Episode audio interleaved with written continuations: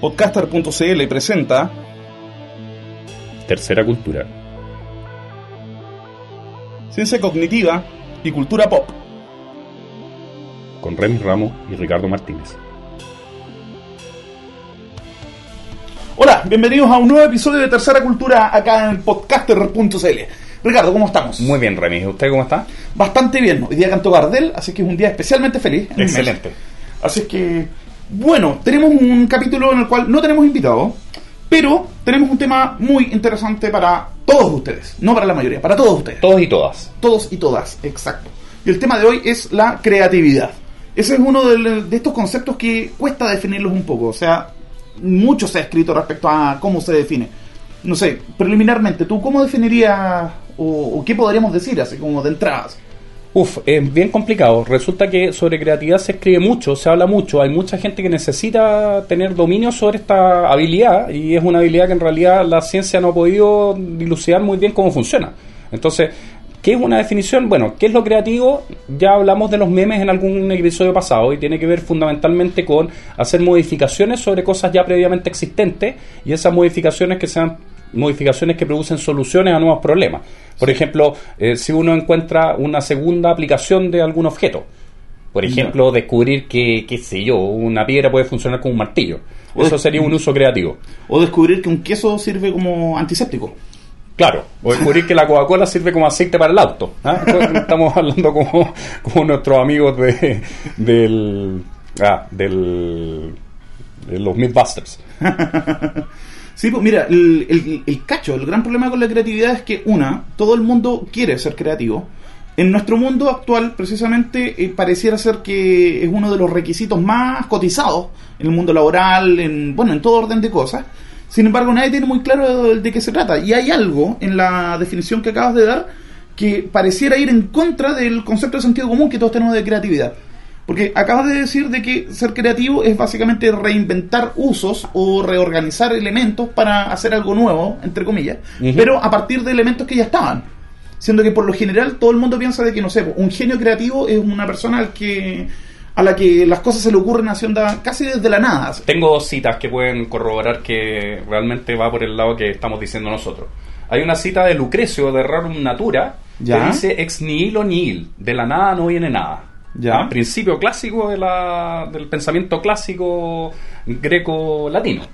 Y el Eclesiastés, uno de los libros más maravillosos de la Biblia, capítulo 1, versículo 9, dice, no hay nada nuevo bajo el sol. ¿Cómo es? Nihil novum subsole. Subsole. Exacto. Chuta, nos pusimos clásicos. de- vamos a hacer otro programa con un programa de filosofía clásica y vamos Y a hablar de no, no, eh, no, no, no estamos poniendo tipo somos millones, porque no estamos partiendo con la cita culta ahí que para después tirar la talla. claro. Pero es verdad, o sea, la creatividad, el único que crea desde el vacío es Dios, según el pensamiento cristiano. Y y nadie más crea desde el vacío. O sea, la creatividad siempre toma cosas que, que antiguamente estaban, pero les, les da nuevas funciones. O resignificaciones también. así, ¿no? o resignificaciones. Por lo tanto, una de las ideas claves para crear es copiar Copiar. y mutar y hacer modificaciones. De hecho, el mismo Dalí tenía una cita que decía algo así como que el buen artista roba de frontón. claro, roba, claro, no, no, no rinde homenaje, roba directamente, creo que eso lo decía tía Tarantino o alguien por ese estilo. sí. Ahora, la ciencia ha estudiado esto y en ciencia cognitiva es muy importante estudiar la creatividad porque la creatividad es una de las facultades cognitivas más inagarrables. Se parece mucho a la facultad de la conciencia, que Mm. son como cuestiones que sabemos que están en nuestras mentes, pero no sabemos muy bien cómo funcionan. Y la explicación de por qué no sabemos cómo funcionan tiene que ver con el hecho de que siempre da la impresión de que hay alguna cuestión como media mística en, en- Sí, en los o sea, procesos que- creativos. Que, hay algo inagarrable, por decirlo así.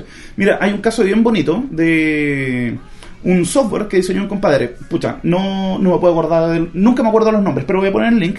Que era un software que inventó un compadre que era capaz de componer obras nuevas, pero utilizando los parámetros de, de ciertos compositores. Por ejemplo, tú le decías, ya, compóneme algo como Mozart. ¿Ya? Y el programa proceduralmente, o sea, por una cuestión de procedimiento, lo que hacía era abstraer ciertos principios de la obra de Mozart y sacar una obra con esos mismos principios, pero nueva.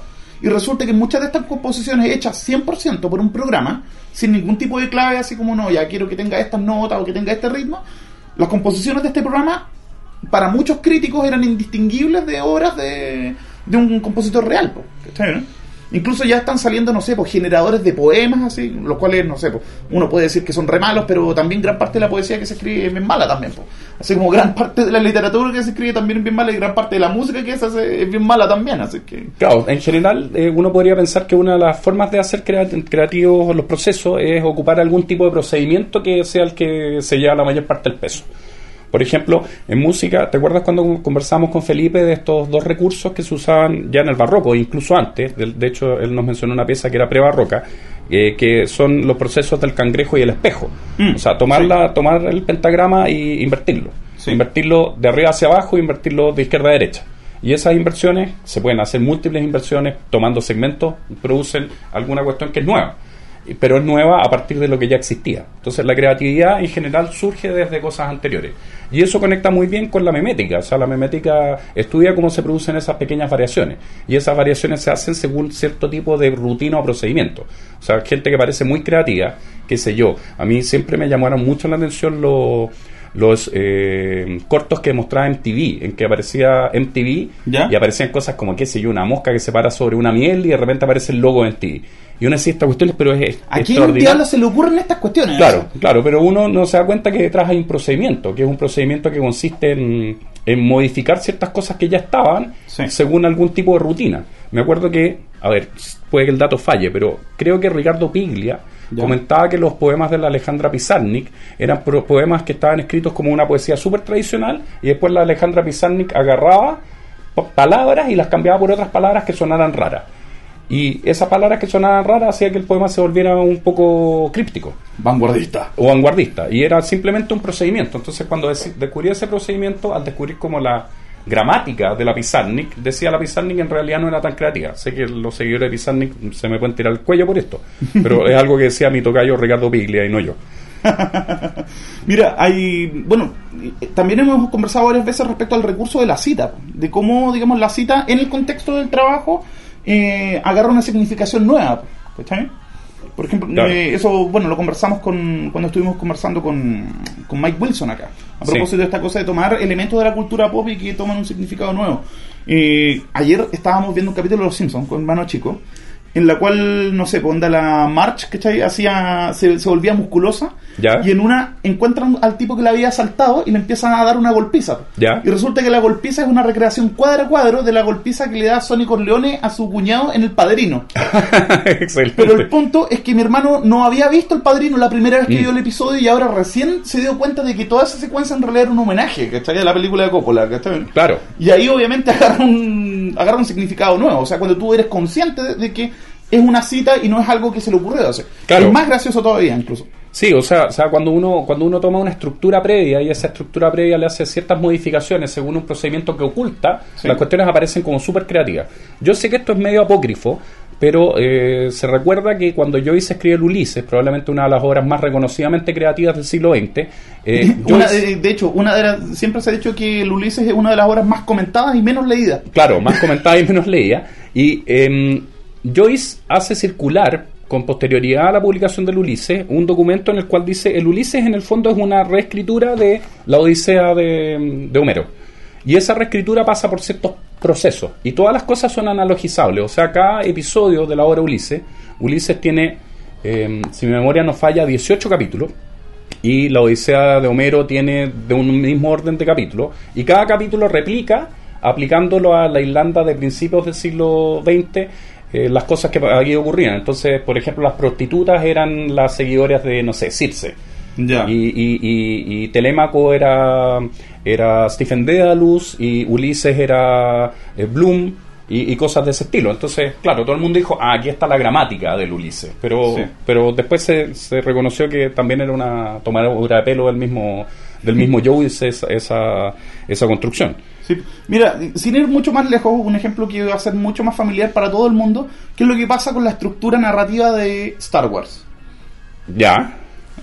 ¿Tú cachai? Por el héroe de las mil máscaras. Claro, el héroe de las mil caras que, o de las mil máscaras que, que es un libro que es un libro de Joseph Campbell, un, seguidor del pensamiento junguiano, que descubre que todas las historias tienen más o menos la misma trama Y la trama siempre parte por un héroe que está en su casa y que lo vienen a buscar y hay un Y llamado no- a la aventura. y que no es consciente, digamos, de sus potencialidades y que se encuentra con un maestro que lo inicia, digamos, y, y después viene un primer desafío para demostrarse, digamos, que el tipo efectivamente es el héroe que él no quiere ser. Y resulta que si uno empieza a ver esa estructura, bueno, aparte de que Star Wars está repleta de referencias a las películas de piratas, las películas de gangsters, las películas de vaqueros, Claro. ¿sí? La- De capa y espada. de capa y espada, de samuráis, etcétera, ¿ya? Claro. O sea, todo lo que se, se ha hecho en aventura Claro. meterlo en una juguera y ponerlo en un contexto espacial. Claro, ahora yo diría que una de las cosas notables de Star Wars, eh, creo que primera vez que hablamos de Star Wars tanto, eh, una de las cosas notables de Star Wars es que la gente busca referencias en esas obras y trata de buscar las obras puntuales en las cuales se inspira. O sea, hay, hay una referencia clásica que, que la gente que es como seguidora de la cultura japonesa recuerda mucho, que es a una película que se llama Fortaleza Oculta. Fortaleza Oculta trata una historia que es muy parecida a la historia de Star Wars, donde hay una princesa, etcétera, y mm, claro, se dice, ah, en eso se inspiró. Pero en realidad el tipo hizo una cosa más, más general, que hizo inspirarse en el modelo abstracto que hay detrás de esas cuestiones. O sea, lo- la, la gran gracia de George Lucas no es que George Lucas haya copiado algún esquema que haya visto en una película, sino que logró abstraer un esquema a partir de la lectura de eh, Joseph Campbell y esa lectura evidentemente le da mucho rédito porque en el fondo está mostrando la historia de todos los héroes de toda la historia. O sea, una especie como como de meta historia. Un héroe universal, por decirlo Es así. un héroe universal. La, la milésima primera cara del héroe, que es un artículo que pusimos en Tercera Cultura alguna vez. Entonces, eh, basarse en un esquema previo es una de las ideas básicas de- del, del proceso creativo. Y ese proceso creativo, evidentemente, da muy buenos resultados cuando uno no descubre el esquema. Pero cuando se descubre el esquema, la cuestión se pone más loca. Me acuerdo que en, en los, a fines de los 90, Salfate, cuando Ah. todavía Salfate era Salfate, Cuando eh, era nuestro amigo todavía. cuando era nuestro amigui, publicó un artículo precioso en la Rolling Stone en que hacía el descubrimiento cuál era el esquema o la estructura o como el tinglado oculto de Dragon Ball. Ya. ¿ya? Entonces él decía que Dragon Ball Z, todos los personajes de Dragon Ball Z tenían que ver con, con comida. Ah, sí, sí, por los ¿ya? nombres. Sí, por- los nombres tenían que ver con comida. O sea, Garlic Jr., Garlic Jr., Kakaroto, que significa carrot. em, Bellita, Belleta, vegetal. vegetal y así sucesivamente. Y cada personaje era un personaje de, de, de algún de algún alimento que se, que se mete en la cocina japonesa. Y también la idea de que esto estaría basado como, eh, o sea, que estaría basado en esta obra mitológica, o sea, clásica de que se llama algo del viaje al este, una cosa así. Claro, el viaje al oeste, que es la obra clásica de, de la cultura oriental. eh, Que habla del rey mono equivalente al, al Quijote. Y desde mi punto de vista, mucho mejor que el Quijote. Yo lamentablemente solo pude leer el primer volumen porque lo editó Ciruela en Ya. los años 90 y Ciruela lo tiró en tres volúmenes y cada uno costaba en esa época 30 mil pesos. Entonces me compré solamente el primer volumen y claramente está inspirado en eso. De hecho, inspira no solamente esa obra, sino que un montón de otras obras de la animación japonesa como como uno de los del Festival de Robots, que creo que era el Galáctico, Sí. inspira a, a la obra Osamu Tezuka, que creo que es la mejor adaptación que, que existe a la fecha, que eh, Las Grandes Aventuras de Goku, una, una serial que vieron en los 70 aquí en Chile y que pasó muy desapercibida, pero que era una maravilla. Yo ni supe, bueno, que yo era. No había nacido todavía. ¿ah? de las grandes obras de Tezuka que pasaron por la tele chilena y nadie se acuerda. Eh, entonces ahí hay un hay una fuente inagotable de, de- de recursos que se pueden explotar. Y de una obra en especial. De una hora en especial. O sea, ahí está el bastón que se alarga, ahí está todos los juegos de las transformaciones que tiene que ver con el I Ching. O sea, hay para tirar para el cielo la cantidad de referencias a la cultura oriental que están que están ahí siempre citadas desde esa obra original. Sí. Mira, desde haciendo la conexión con el tema de la memética, hay un- a, a mí me encantan, digamos, las citas cliché o, las citas que no sé, porque cuando un autor eh, utiliza el mismo recurso una y otra vez, así como para tratar de que se entienda el punto. Y hay una cita que siempre usa Da- Daniel Dennett para explicar, digamos, la, el tema de la evolución versus el creacionismo. Miren, esta, esto que les voy a leer ahora es una mm, crítica que hizo un obispo eh, británico que se llama Robert Beverly Mackenzie y que fue una de las primeras críticas que se le hizo, digamos, al argumento de, de Darwin en el origen de las especies. ¿Ya? O sea, un argumento en contra de la evolución. Lo voy a leer, voy a tratar de imitar mi mejor de. La teoría con la cual estamos lidiando, o sea, la teoría de la evolución, la ignorancia absoluta es el artífice o creador. Así que tenemos que enunciar que el fundamento principal de todo este sistema es que para hacer una máquina perfecta y hermosa, no es necesario saber cómo hacerla. Esta proposición se encontrará que se expresa, que expresa en unas pocas palabras lo que quiere decir el señor Darwin en su teoría. El quien, o sea, quien en una extraña inversión de razonamiento pareciera pensar que la, ignorancia absoluta está calificada para tomar el lugar de la sabiduría absoluta en los logros de la habilidad creativa. O sea, básicamente eh, lo que criticaba este obispo es que según Darwin estábamos reemplazando a este Dios omnisciente que había creado este universo perfecto por un proceso que es absolutamente ignorante y ciego al resultado, digamos, de su... Y eso es justamente lo que estaba haciendo. Al menos según Dennett. Sí, claro, al menos según Dennett. Ese, eso es lo que estaba haciendo. Ahora, esta cuestión tiene evidentemente un vínculo con, con, los procesos creativos también. O sea, y ese vínculo es, me parece bastante claro. O sea, si uno va donde un, un artista creativo y uno le pregunta, bueno, ¿cómo lo haces? Por lo general siempre dicen, no sé, me nace, weón. me sale nomás. Claro. Y algunos son más honestos y dicen, no, en realidad lo que hago yo es que ando por la vida con mi libretita anotando todas las cosas que me parecen simpáticas. Y después, todas estas cuestiones que agarré, no sé, pues onda, mirando en la calle, viendo tele, leyendo otros libros, viendo a otros artistas, todos estos elementos que anoté, después trato de sintetizarlos. Y el trabajo en realidad está en la síntesis que haces y no en la generación de elementos nuevos per se. Claro, eso desde el punto de vista cognitivo es muy interesante. Mira, hay una cuestión que es muy genial, que es un artículo que salió creo que el año pasado o hace dos años, de unos tipos que trataron de ver eh, cuál era el efecto que tenía soñar para la creatividad. Ya. Que es uno de los típicos lugares de síntesis. Y el experimento consistía en lo siguiente. Le pasaban a dos grupos, un grupo control y otro grupo con el cual se estaba probando el test, eh, parejas de palabras. Por ejemplo, perro y ansiedad. Ya. Y lo que ellos tenían que hacer como tarea era encontrar una tercera palabra que formara un conjunto con las otras dos. O sea, formaran una unidad. Ya. Perro y ansiedad, encontrar otra tercera palabra que produzca que perro y ansiedad quedan juntas en algún tipo de categoría que se arma ad hoc por tomar las tres palabras. A un grupo lo mandaban a hacer esta tarea dentro de la misma sala donde estaban haciendo la prueba y a otro grupo lo mandaban a hacer siesta. Ya, a dormir. A dormir, se iban a hacer siesta.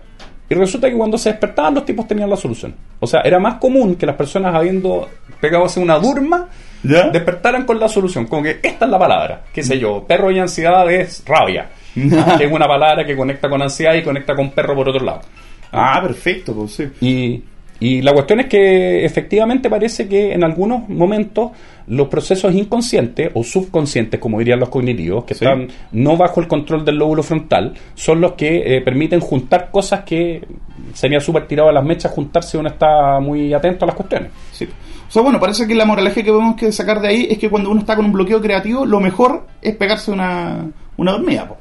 claro, y, lo mejor es quizás salir a, pasear por el, por el parque o irse a fumar un pucho o conversar con un amigo, cosas de ese estilo. O ver una película, no sé, se te va a meterse por la puta, una cosa así. claro, de repente por la puta uno encuentra la solución. ¿ah? Todo eso se le llama el efecto ajá, del cual vamos a hablar en el segundo bloque del programa, pero ya estamos para escuchar la maravillosa canción que tenemos preparada para hoy día. Yo me, me exculpo, digamos, de la responsabilidad de elegido Escucha, Remy, como que yo siempre me llevo toda la carga de la cuestión de los datos, de, de las canciones freak.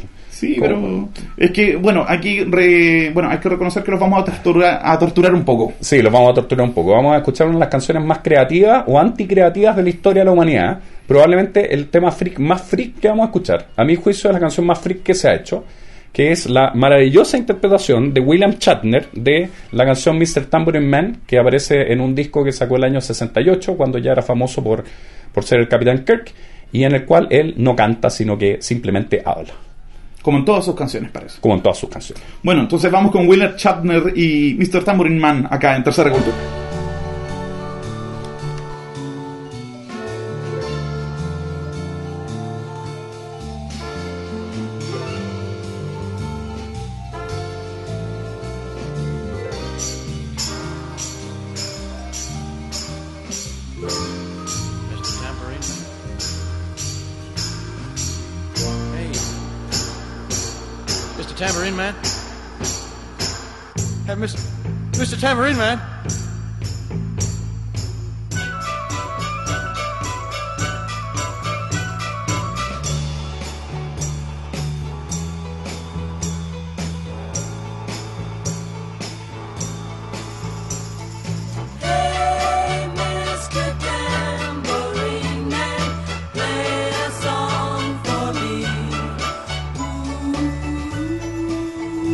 I'm not sleepy, and there is no place I'm going to. Hey, Man.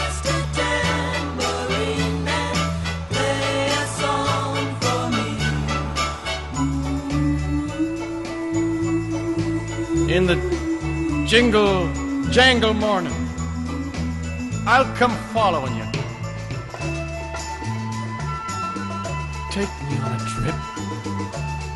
On your magic swirling ship.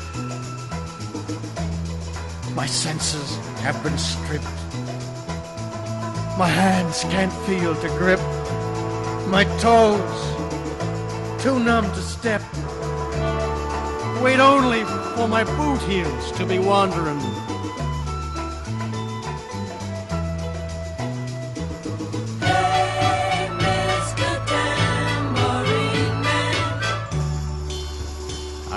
Ready to go anywhere. I'm ready for to fade into my own parade. Cast your dancing spell my way. I promise to go under it.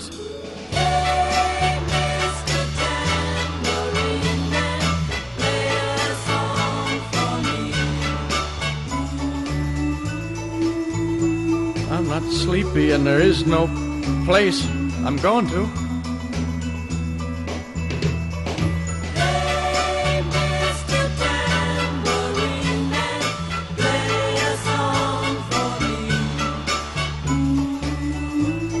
In the jingle jangle morning, I'll come following you.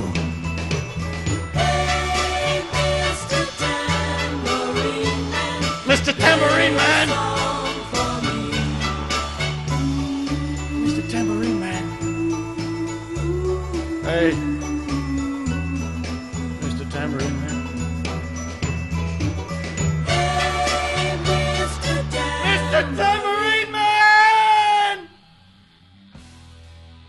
Era Mr. Tambourine Man con William Shatner o el capitán James T. Kirk de la nave Enterprise acá en Tercera Cultura. ¿Qué tema más malo? se pasó. Es realmente lo más malo que he escuchado. ¿Ah? Está en Funk La Rosa, el cual hemos hablado en algunas otras ocasiones, pero Sí. realmente De hecho, horroroso. yo la primera vez que escuché ese tema fue precisamente que estaba con el lado B, parece que era, o no sé, estaba dentro del mismo disco con un cover de Lucy in the In Sky, the Sky with with Diamonds. Diamonds. Sí, pues esos fueron los dos grandes temas de ese disco. Grande. Claro, no sé si esa es la palabra, pero. Oye, em, tratemos de racionalizar un poco la, la descripción de la creatividad según lo que plantean los cognitistas. Eh, hay un autor, Eh, por favor, trata de pronunciarlo. sí, Sí. eh, este autor se llama Mihaly Csikszentmihalyi. Csikszentmihalyi, Csikszentmihalyi. ¿ya? Eh, y Mihaly Csikszentmihalyi se hizo muy muy popular en los años 90 porque escribió un libro muy interesante que se llama Create- em, Flow. Flow. Así Flow. como papi del flow y. Claro, y Flow era un libro que trataba de un cierto estado que él había detectado que tenían las personas cuando eran excelsas en desarrollar algún tipo de, de procedimiento o disciplina. Eh, normalmente el flow es algo que le pasa a los artistas, algo que le pasa a los deportistas, que en algún momento del el ejercicio de su disciplina entra en una especie de estado como, no sé, inconsciente o de superconciencia. Eh, un estado zen, así como un piloto, zen, eh, claro. como un piloto automático. Claro, del cual se ha hablado mucho y que está asociado a algo que en deporte, y sé que algún día vamos a escribir un artículo sobre eso en, en el blog. En el deporte se llama normalmente la zona. Ahí- Estar en la zona. estar en la zona, que es algo que normalmente ocupan los comentaristas de ESPN para referirse a, qué sé yo, lo- lo- Los jugadores de la. NBA o cosas Sí. de ese estilo. Por ejemplo, alguna vez entrevistaban a Michael Jordan y decía que cuando estaba en la zona veía el aro como si fuera el tamaño de como si fuera el tamaño de un de un de una tina de baño. O eh, que Andrea Agassi cuando estaba en la zona veía que la pelota venía en cámara lenta y le veía todos los pelitos a la... Entonces decía, no puedo fallar el golpe porque se ve con tan lujo de detalle, se ve en cámara lenta, entonces le puedo pegar a, a discreción, para el lado que quiera. Sí. Y eso era estar en la zona. Entonces, este libro de, sobre la zona o sobre el flow eh, trataba de encontrar alguna lógica. Ahora es un libro no tan cognitivo y como que de repente se le escapan lo- las cabras al monte en, en- en decir cosas como que hay relaciones con, qué sé yo, la mecánica cuántica o cos- cosas de ese estilo. Entonces, se, se, mm, quiz- quizás se, se, se, mm, se desperfila un poco en el sentido de cómo da la explicación de ese estado de la zona, pero es un estado al cual ciertas personas llegan y sobre el cual se ha hecho mucha investigación, aunque no necesariamente muy, muy seria. Yo no he encontrado muchos, muchos papers sobre eso. Pero bueno, uno de los estados zona o de estado flow clásicos es el estado de supercreatividad. Entonentonces, mi, Csikszentmihalyi lo que hizo posteriormente es que entrevistó a mucha gente reconocidamente creativa y escribió un libro que se llama Creativity, Ya. Creativity que es eh, un intento de convertir en un procedimiento la creatividad. Ya. Y a partir de eso llegó a la conclusión de que la creatividad tiene cinco pasos. Y Ya. Esto es muy en la teoría setentera cognitiva de que, de que la mente hace procesos y esos procesos Sí. siguen pasos recursivos, O sea que básicamente la, la mente funciona con algoritmos. Claro, y lo que hace algoritmos. es plantear un algoritmo para ser creativo. Claro. Y el algoritmo de la creatividad tendría cinco pasos que son primero la preparación, ¿Ya? que es dice que es prácticamente imposible tener una buena idea sin haberse primero sumergido en un dominio simbólico particular. Los inventores conocen las entradas y salidas de su rama de tecnología, los científicos han aprendido todo lo que se tiene que saber sobre su especialidad, los artistas conocen el trabajo de sus antecesores, uno debe sentir una cierta intranquilidad sobre el estado del arte en su dominio, tiene que haber un sentido de curiosidad acerca de algún problema no resuelto. Muchas veces el problema se presenta como una emergencia o un requerimiento externo. Por ejemplo, cuando uno está tratando de escribir un artículo académico, ¿por dónde parte uno?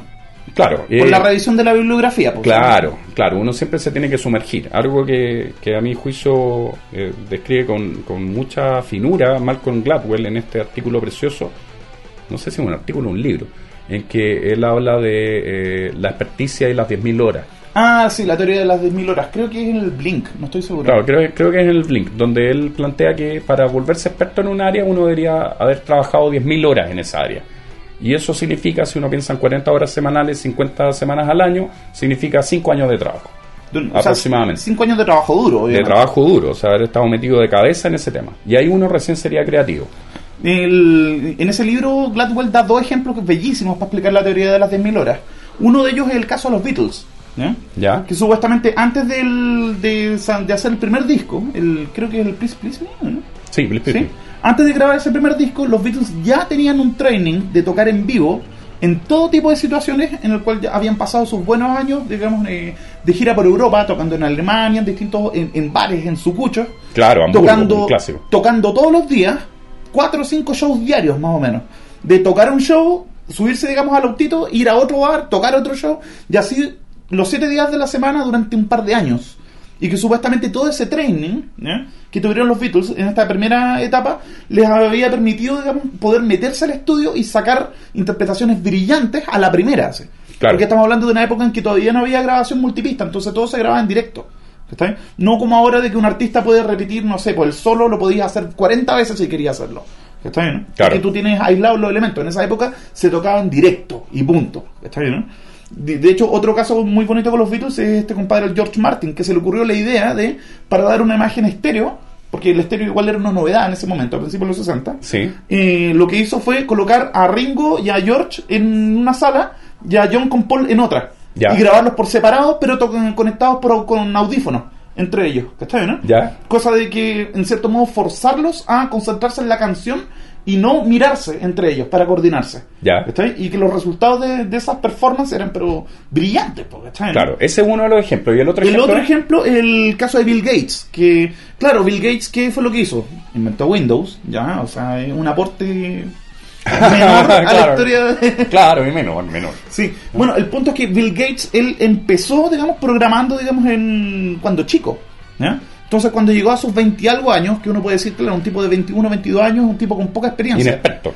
Pero si tú empezaste a programar, que en los lenguajes que habían en esa época, a los 14 años, ya tenías, ¿cuánto?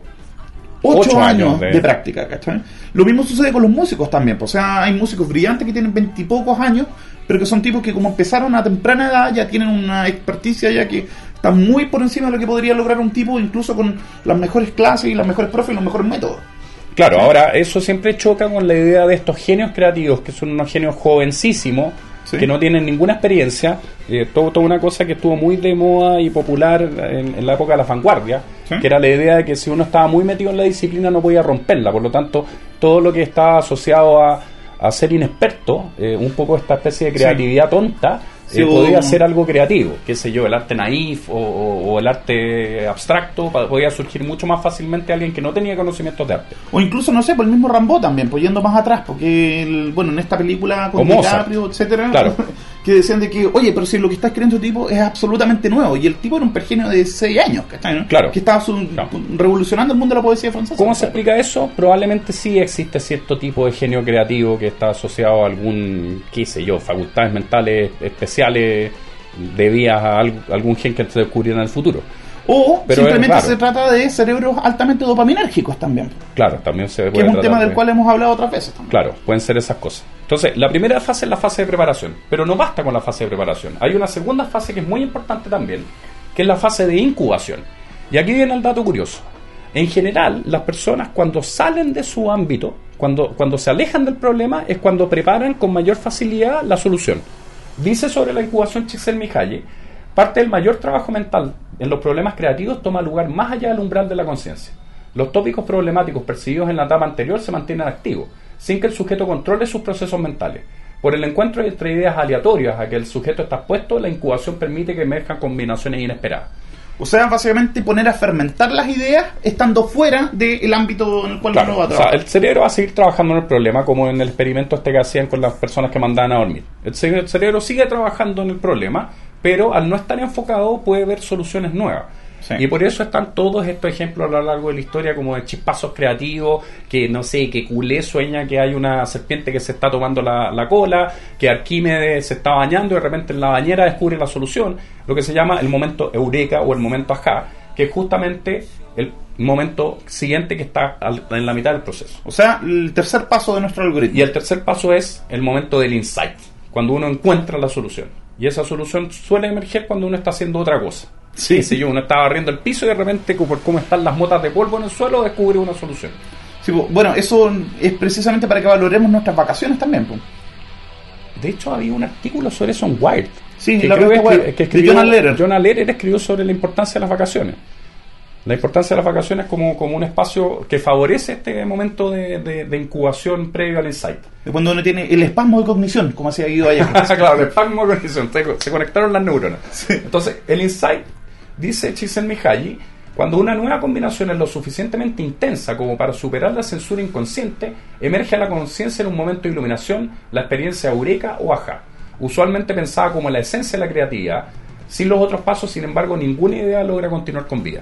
O sea que para que se produzca la epifanía, uno tiene que prepararse, digamos, hacer el trabajo duro y después hacer como el eso de salir de la villa, digamos, y salir a mirar el mundo a ver si es que se te ocurre alguna cuestión en el proceso, mientras andáis sapeando en otro lado. Claro, observando otras cosas o escuchando música o tocando el violín, cada uno verá ahí que- cuáles son los momentos que favorecen más este momento epifánico que es como descubrir la solución.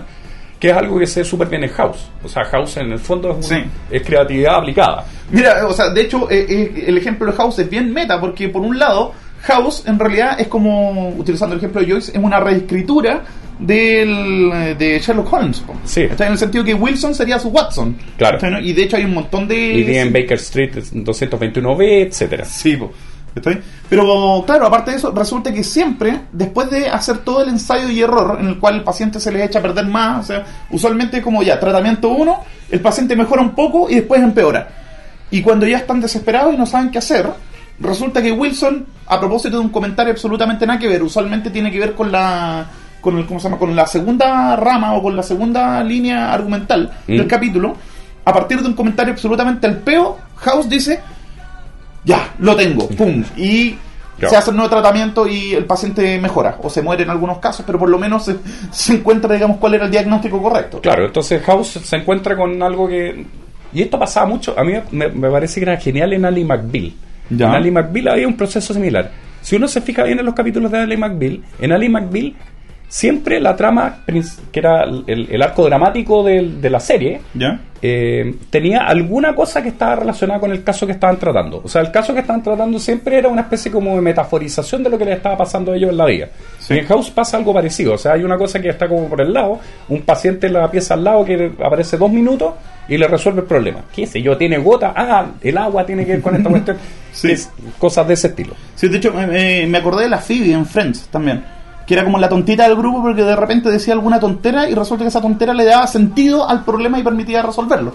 Claro, ¿Sabes, no? claro. Por lo general, y de hecho eso es algo que abordamos cuando escribimos sobre Mike Patton, ¿te acuerdas? Y Sí. sobre los, los, ¿cómo se llama? ¿Cómo era esta cosa? Sobre los, los arle- arlequinos. Los arlequines, claro.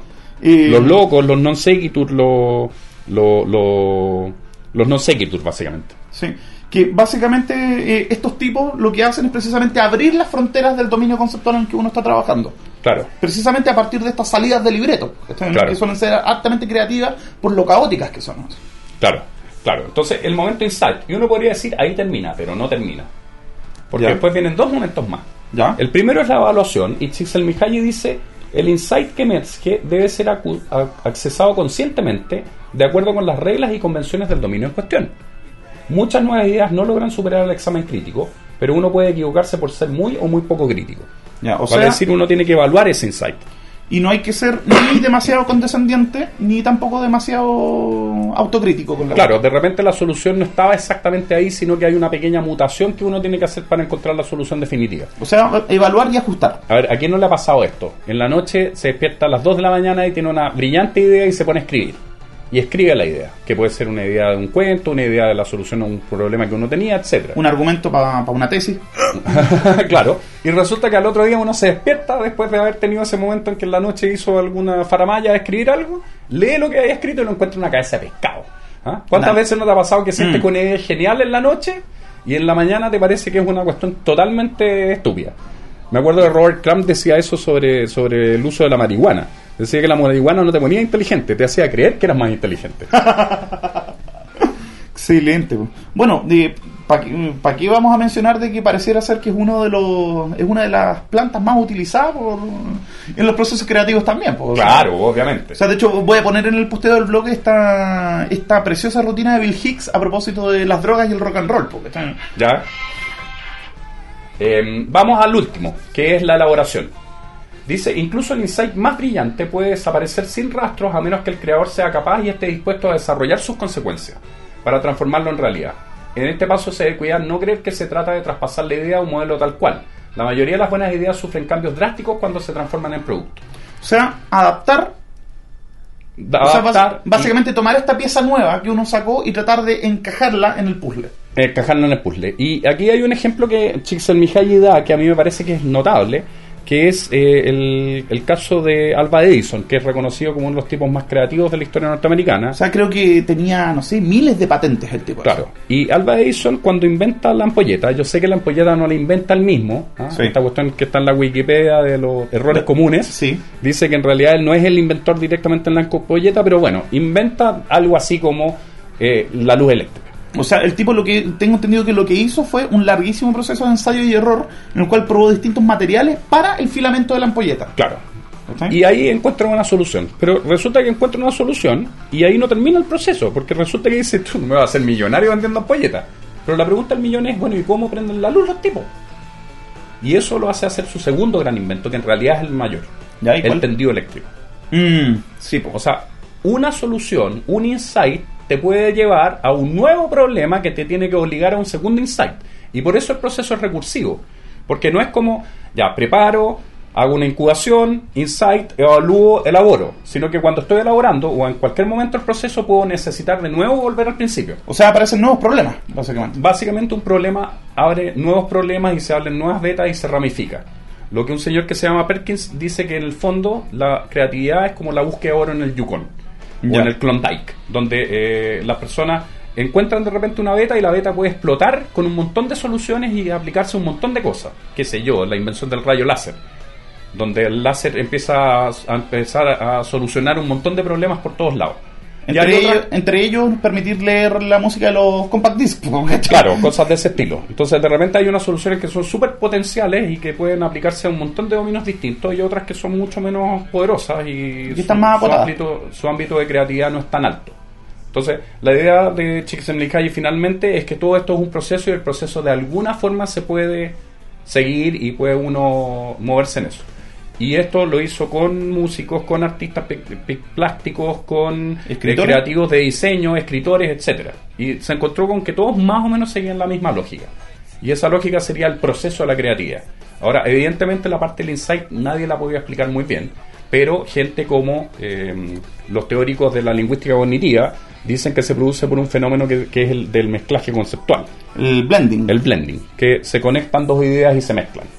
Y la mezcla de dos ideas parece ser la cuestión que es esencial. Ahora, ¿cómo se mezclan esas dos ideas? Vaya a saber uno.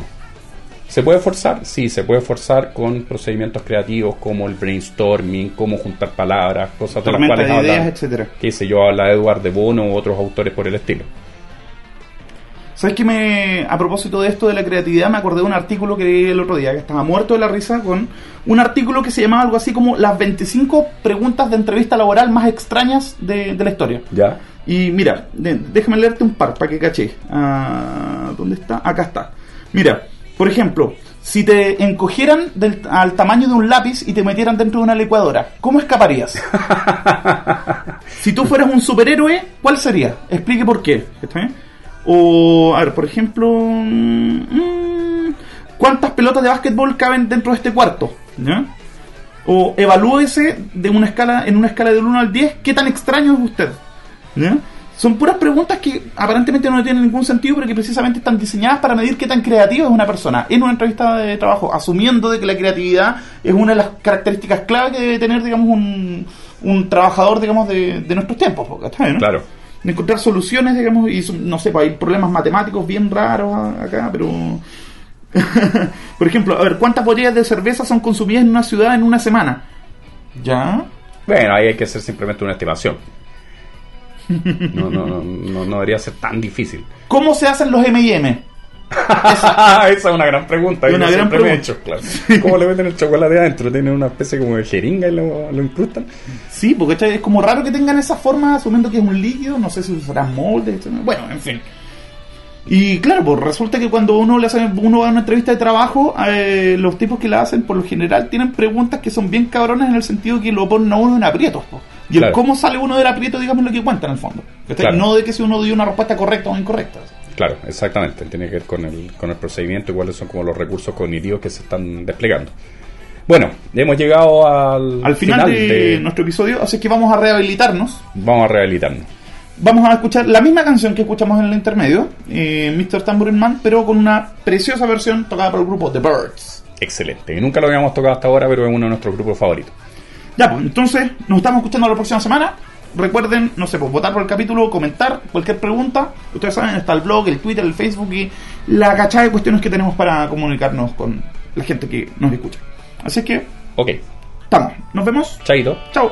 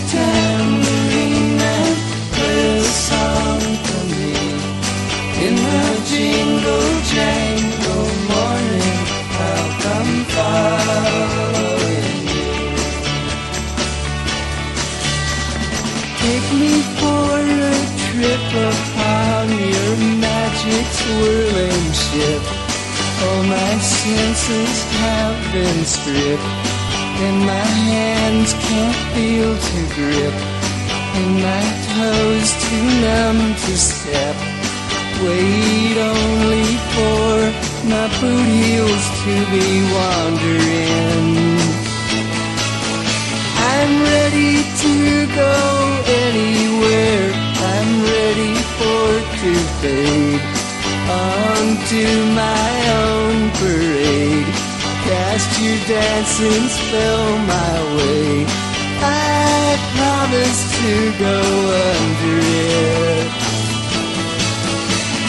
Hey, Mr. Tambourine Man, play a song for me. I'm not sleepy yet. There ain't no place I'm going.